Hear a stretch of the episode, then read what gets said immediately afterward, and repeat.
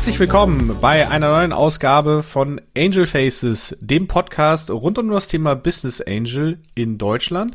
Ich bin Martin Möllmann und ich freue mich immer wieder spannende Köpfe aus dem Bereich der Startups und im Besonderen der Business Angel hier begrüßen zu können. Und heute habe ich in der Leitung Thorsten Meyer. Hallo Thorsten. Hallo Martin, danke für die Einladung. Ich freue mich, dass du da bist. Äh, wir kennen es ja schon ein bisschen länger, aber du hast eine sehr bewegte Geschichte und heute wollen wir so ein bisschen darauf eingehen, äh, wie es überhaupt dazu gekommen ist, dass du inzwischen Business Angel geworden bist, äh, was es so für Investments auf deiner Seite gab, was du daraus gelernt hast und worauf du auch schaust. Und lass uns doch mal ganz kurz einsteigen. Wie bist du denn überhaupt in diese ganze Startup-Szene reingerutscht? Ja, das mache ich sehr gerne und äh, ist auch eine, glaube ich, ganz lustige Geschichte ist in der Tat so ein bisschen wie die Jungfrau zum Kinde. Ich wollte äh, in den 2000ern bis in 2007, 2008 rum äh, unbedingt nach Berlin. Hatte von Startups eigentlich Tuten und Blasen keine Ahnung und wollte, wie gesagt, nach Berlin, habe mich beworben und habe bei einer damaligen Firma, nannte sich Number 4, hat jetzt äh, schon um, sich umbenannt in N4, ähm, habe einen Job bekommen und äh, bin quasi tatsächlich mit Schlips und Kragen zu meinem ersten äh, Arbeitstag gekommen und die Tür wurde aufgemacht in kurzer Hosen und Flipflops und die guckten mich groß an, was denn hier los, wer bist du denn, äh, der Steuerberater? Ich so, nein, nein, ich arbeite jetzt hier. Und sagen, nee, nee, so wird das nichts, geh mal nach Hause, wir arbeiten hier hart, aber wir haben auch viel Spaß, also und am nächsten Tag war das dann äh, natürlich schon gegessen und ich wusste, okay, das ist genau mein Ding, so wollte ich arbeiten, work hard, play hard. Und ja, das war, das war das. Und dann bin ich in dieses Ökosystem halt eingetaucht. Ja, es war so, die, die, die Startup, das Startup-Ökosystem wuchs in dem damaligen Zeitpunkt 2007, ähm, 8, 9 rum und ähm, habe dort eben viele Leute kennengelernt, äh, auf vielen Veranstaltungen gewesen und habe dort dann auch einen ähm, von mir damaligen Freund kennengelernt oder Bekannten kennengelernt, und mit ihm gemeinsam überlegt, ganz klassisch bei einem Bierchen, ob wir nicht mal gemeinsame Sache machen wollen. Und aus dem Bierchen mhm. ist dann tatsächlich eine Firma entstanden. Die TestHub. Genau, TestHub, das war unsere, unsere erste Firma, ähm, hieß damals noch anders, aber das ist egal. TestHub war dann am Ende das Brand, was sich auch äh, durchgesetzt hat. Und äh, da ging es tatsächlich um das Thema Crowd-Testing. Ja, wir haben also Software getestet über einen ähm, neueren Ansatz, weg von Agenturen, weg von ähm, automatisierten Tests im Softwarebereich hin zu tatsächlich Menschen, die auf ihren eigenen Geräten Software testen und eben unseren Kunden sozusagen sowohl auf der Usability-Seite als auch auf der technischen Seite Feedback geben konnten. Ja, Fehler reporten konnten, bis hin mhm. sagen konnten, äh, nein, der rote Button hier unten rechts, der passt gar nicht, ähm, der hindert mich vom Kaufen als Beispiel. Ja, und das war so ein bisschen zur richtigen ja. Zeit am richtigen Ort. Ja, das iPhone kam hoch, äh, Mobile Marketing wurde immer mehr und ähm, jeder wollte unbedingt eine App machen und musste eine App machen, um irgendwie State of the Art zu sein.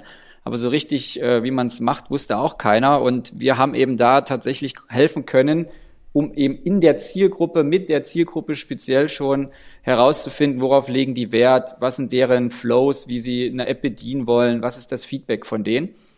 Und das lief ganz gut. Ja, wir haben also dann gegründet in 2012, haben da ähm, ganz klassischen Startup-Story ähm, hingelegt, vom Küchentisch über erstes kleines Büro, äh, erste Hirings, erste äh, Investitionsrunden, natürlich noch eine völlig andere Geschichte wie heutzutage. Also unser erster Investor war ein Rechtsanwalt und ein Unternehmensberater, ähm, die aus der heutigen Sicht zwei komplett äh, jungen, äh, jungen Leuten, mit, die noch grün hinter den Ohren waren, sozusagen ihr Vertrauen geschenkt haben. Aber allein die Ticketgrößen waren mhm. natürlich äh, zur heutigen Zeit, ähm, man kann fast sagen, lächerlich. Und ja, so haben wir uns dann da freigekämpft und freigeschwommen, erste Kunden gewonnen und dann ja, wie es der Zufall so wollte, ich erzähle die Geschichte natürlich öfters, ähm, klingelte plötzlich das Telefon so nach zwei Jahren.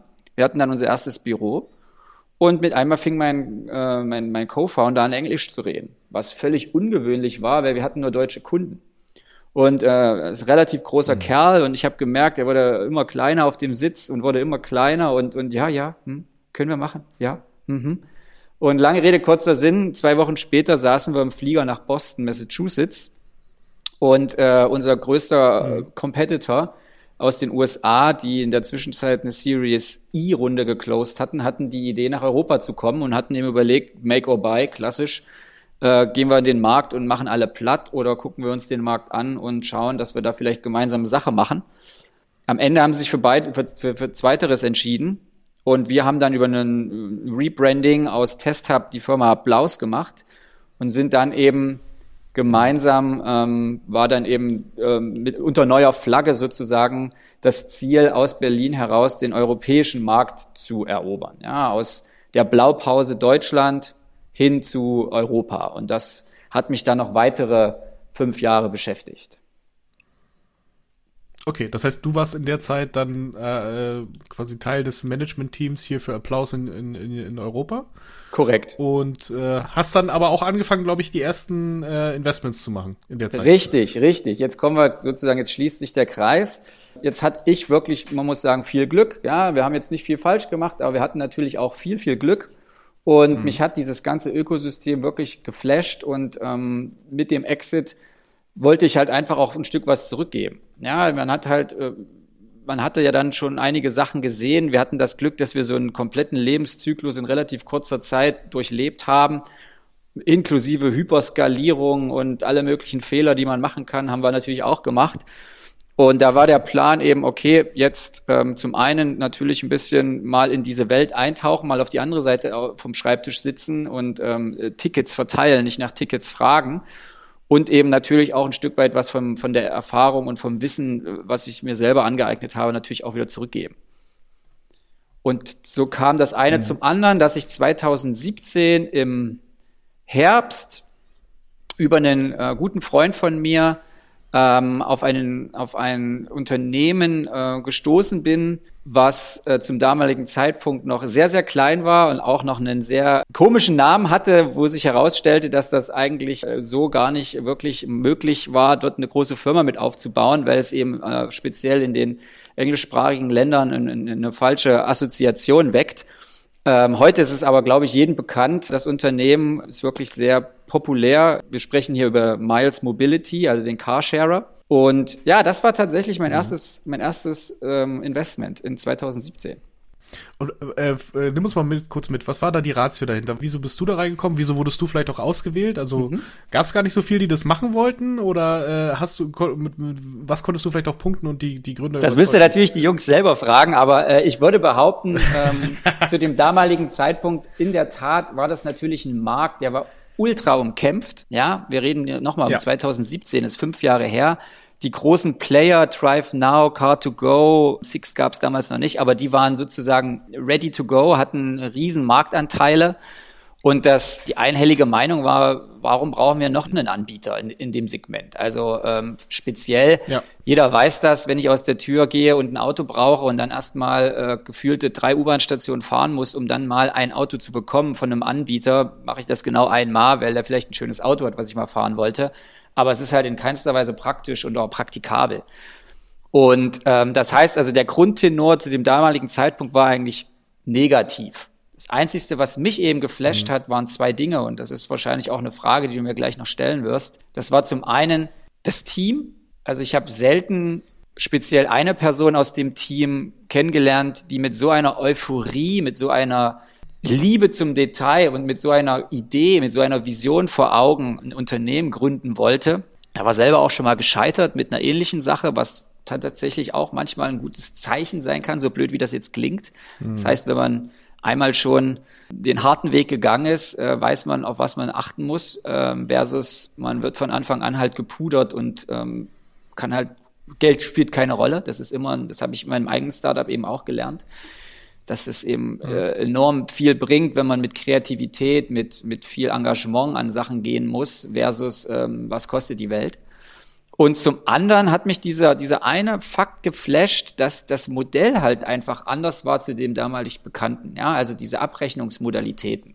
Weg von, von Minute ja. hin zu Kilometer. Und da habe ich mir einfach gesagt, wie oft sitze ich in den Autos, ähm, du kennst die Greifswalder Straße Richtung Alexanderplatz. Ja und ähm, oh, ja. die war, das, das war mein, mein Weg zur Arbeit. Und manchmal war ich einfach auch ein bisschen faul, wenn es eben geregnet hat, dann nicht mit dem Fahrrad zu fahren. Sprich, ich habe mir dann so ein Auto gemietet und dann stehst du da einfach äh, am, am Ring, einfach gefühlt 15 Minuten im Stau, guckst auf deine Uhr und es rasselt einfach die Kohle runter. Das heißt, aus der Ampel, die auf, von Gelb auf Grün äh, von, oder von Grün auf Gelb und dann danach auf die böse Farbe switcht, ähm, fährt man dann trotzdem nochmal schnell über die Ampel, weil man eben permanent das Gefühl hat, man ist in Hektik. Und das Modell mhm. ist da natürlich ein komplett anderes. Du fährst halt ganz anders Auto, du hast ein, durch das Abrechnungsmodell. Und das hat mich geflasht und dazu bewogen, tatsächlich dieses für mich damals enorme Risiko einzugehen. Ja, vor allen Dingen ist es ja wahrscheinlich langfristig auch ein bisschen, du, du fährst ein bisschen bewusster und versuchst auch zum Beispiel Absolut. kürzere Strecken zu fahren, anstatt halt außer, außen die Autobahn, die vielleicht schneller ist, äh, aber auch deutlich mehr Sprit verbraucht, äh, deutlich mehr Emissionen erzeugt, sondern versuchst vielleicht eher kürzere Strecken zu nehmen. Absolut bin ich komplett bei dir, richtig. Okay, cool. Das war dein erstes Investment. Äh, ja. Was daraus genau wird am Ende, das können wir jetzt noch nicht sagen, weil Miles äh, muss man, glaube ich, schon noch äh, vielleicht mal kurz anschicken. Wir sind jetzt im Januar 2023. Es gab letztes Jahr die große Übernahme von WeShare. Das heißt, Miles und WeShare sind jetzt gemerged. Da steht der Exit noch aus, da wissen wir noch nicht, was da kommt. Aber du warst angefressen oder an, angefüttert, hat's dich, äh, und du hast dann noch andere Business Angel Investments gemacht. Vielleicht kannst du noch kurz mit uns mitnehmen, was waren denn noch so andere Themen, wo du gesagt hast, okay, da möchte ich unbedingt dabei sein und auch hier, was waren so die, die Beweggründe? Was, was hat dich dann immer so richtig abgeholt? Ja, dann, dann ist es halt sehr, sehr oft so, in, in dieser Szene, dass man entweder dann, ähm, ach, du bist da investiert, hast du nicht mal Lust, auch dir das anzugucken, oder dann lernt man natürlich einfach sehr viele Leute kennen, die dann ein eigenes System oder eigentlich ein System, eine eigene Firma starten und nach Hilfe um Hilfe fragen, weil neben diesem ganzen Funding-Thema habe ich ja gesagt, habe ich auch immer oder bin gewillt, Leuten halt zu helfen über Mentorenstelle oder, oder einfach, einfach ruf mich an, wenn du, wenn du Hilfe brauchst in dem und dem Gebiet, kenne ich mich gut aus. Und dann ist es tatsächlich oft so gewesen, dass mich Leute eben angerufen haben oder mir eine Nachricht geschrieben haben, dass genau dieser Fall eingetreten ist. Und so war das dann auch bei zwei weiteren Startups so. Das eine ähm, hat jetzt auch schon mehrere Male gerebrandet, ähm, heißt aktuell Own, ist so ein bisschen der, sieht sich als der Financial Companion für die Generation Z. Und die sind aber damals gestartet, äh, auch wieder mit einem klassischen Case. Äh, einer der Mitgründer war ein ehemaliger Praktikant von uns. Ja, und äh, rief okay. eben genauso an und hat gesagt, Thorsten, hier, das und das haben wir vor. Und zwar wollten die damals oder haben die damals den, ähm, den BAföG-Antrag für Studenten digitalisiert nannten das Ganze deine Studienfinanzierung.de ja. und auch da wieder ganz klassisch, ich selber habe selber studiert, wusste, was das für ein riesen Hackmack war, um dort diese 3,50 Euro BAföG zu beziehen und das Ganze quasi jedes äh, Semester aufs Neue. Und äh, die Jungs eben dort ein, ein, ein Prozess entwickelt, ein, äh, ja, eine, eine Software entwickelt, die das sozusagen ein Stück weit dem, dem Studenten abnimmt, vereinfacht. Und auch da wieder die zwei Komponenten, die für mich enorm wichtig sind. Verstehe ich das Modell? Hat das für mich irgendeinen Hebel? Und was macht das Team? Und auch da wieder, ähm, das Team per se war und ist immer noch super gut. Hat sich auch wieder vieles geändert, war auch schon wieder vier Jahre her, wo ich investiert habe. Da passiert natürlich in der Zwischenzeit passieren Sachen.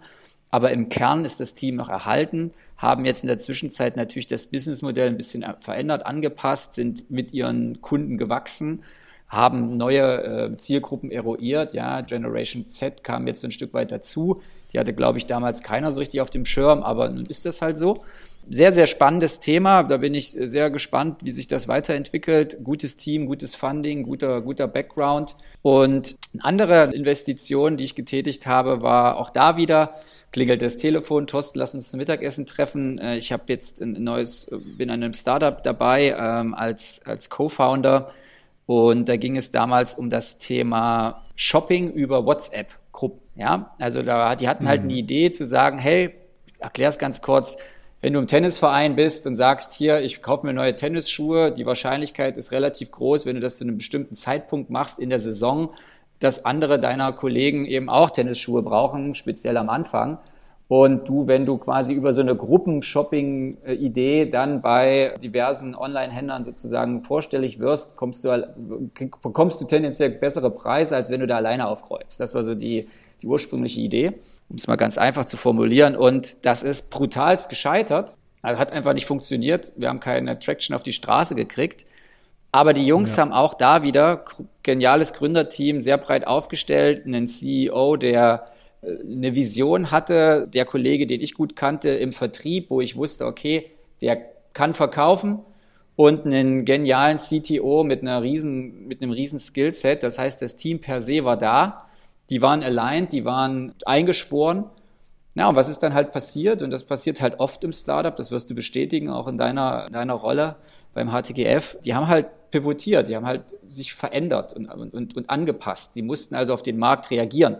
Mhm. Und genau das haben sie getan, haben gerebrandet und sind jetzt LiveBuy, eine Software, die es großen Unternehmen ermöglicht, eben Live-Shopping zu machen. Und ja, auch wieder da muss man sagen, zur richtigen Zeit am richtigen Ort.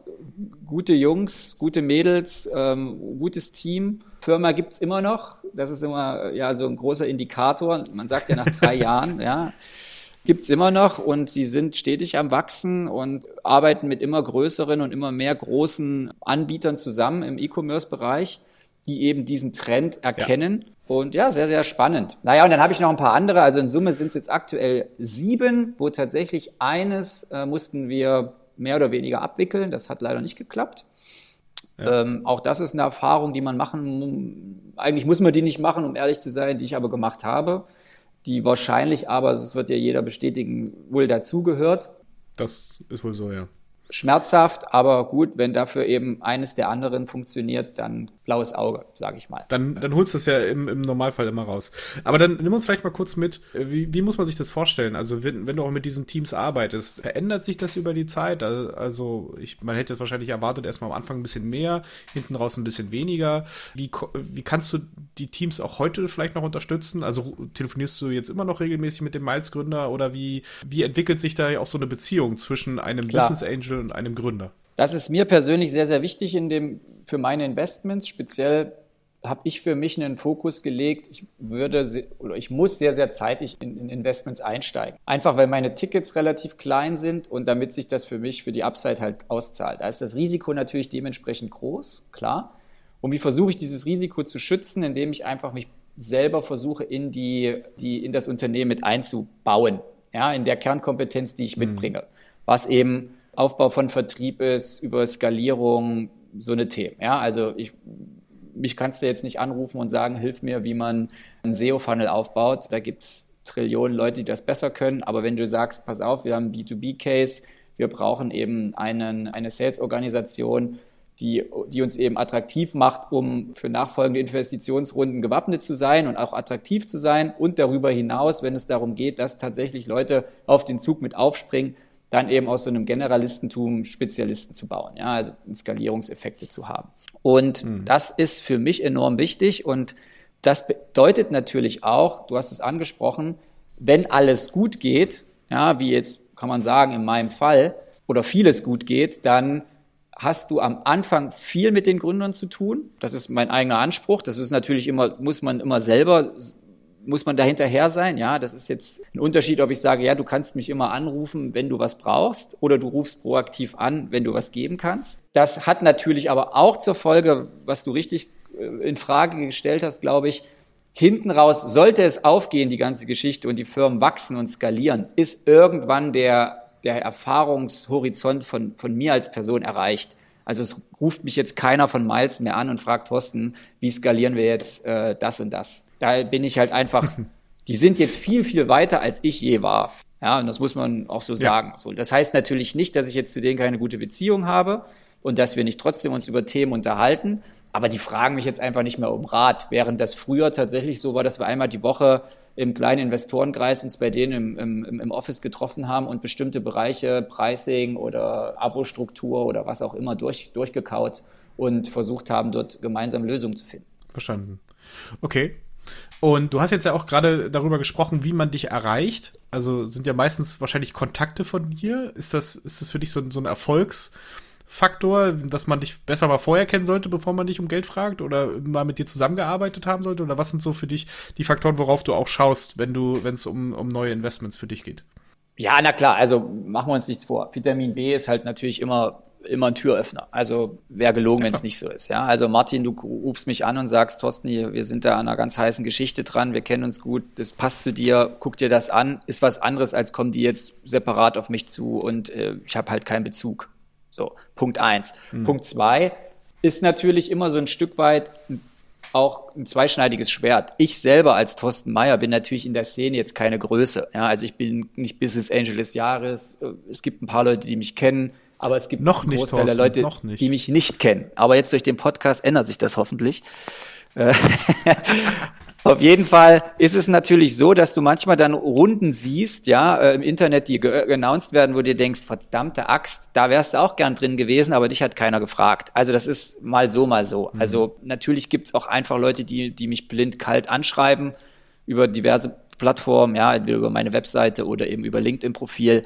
Und dann, wenn ich irgendwie sehe, da, ich habe einen Bezug, gucke ich es mir an, wenn ich wenn ich sehe, ich kann damit gar nichts anfangen, dann sage ich halt ab. Ja, also ich bin da immer relativ, mhm. relativ schnell und offen und ähm, schnell zu, zu was zu begeistern. Das sagt meine Frau immer, aber eben auch schnell in der Entscheidung zu sagen, nee, pass auf, passt bei uns nicht. Oder, oder aus meiner Sicht komme ich nicht, komme ich nicht ran. Das, das verstehe ich. Aber vielleicht mal andersrum gesagt, hast du auch so ein, zwei Unternehmen in deinem Anti-Portfolio, also quasi Unternehmen, die du gesehen hast, wo du vielleicht sogar dran warst, am Ende dann aber kein Investment gemacht hast, wo es dich heute ärgert ist das falsche Wort, aber äh, wo du vielleicht im Nachhinein gesagt hast, na, hätte ich es vielleicht doch gemacht? Um ehrlich zu sein, nein. Das so rum, so explizit so rum nicht. Ich habe aber, wenn du es jetzt als Anti, wie hast du es formuliert, Anti, äh, Anti, Portfolio. Portfolio. Portfolio. Ich habe natürlich ein, zwei, drei, wo ich gute Gespräche geführt habe, die auch lange begleitet habe auf so einer Mentoren, über so eine Mentorensache und dann am Ende einfach die Konditionen für mein kleines Portfolio eben nicht mehr in meinem Sinne waren und die dann natürlich einfach ihren Weg weitergegangen sind und ich sozusagen auf der Strecke verhungert bin. Das hat mich dann schon, also sprich in die Runde nicht reingekommen bin. Das hat mich dann natürlich, das ja, ärgert einen schon.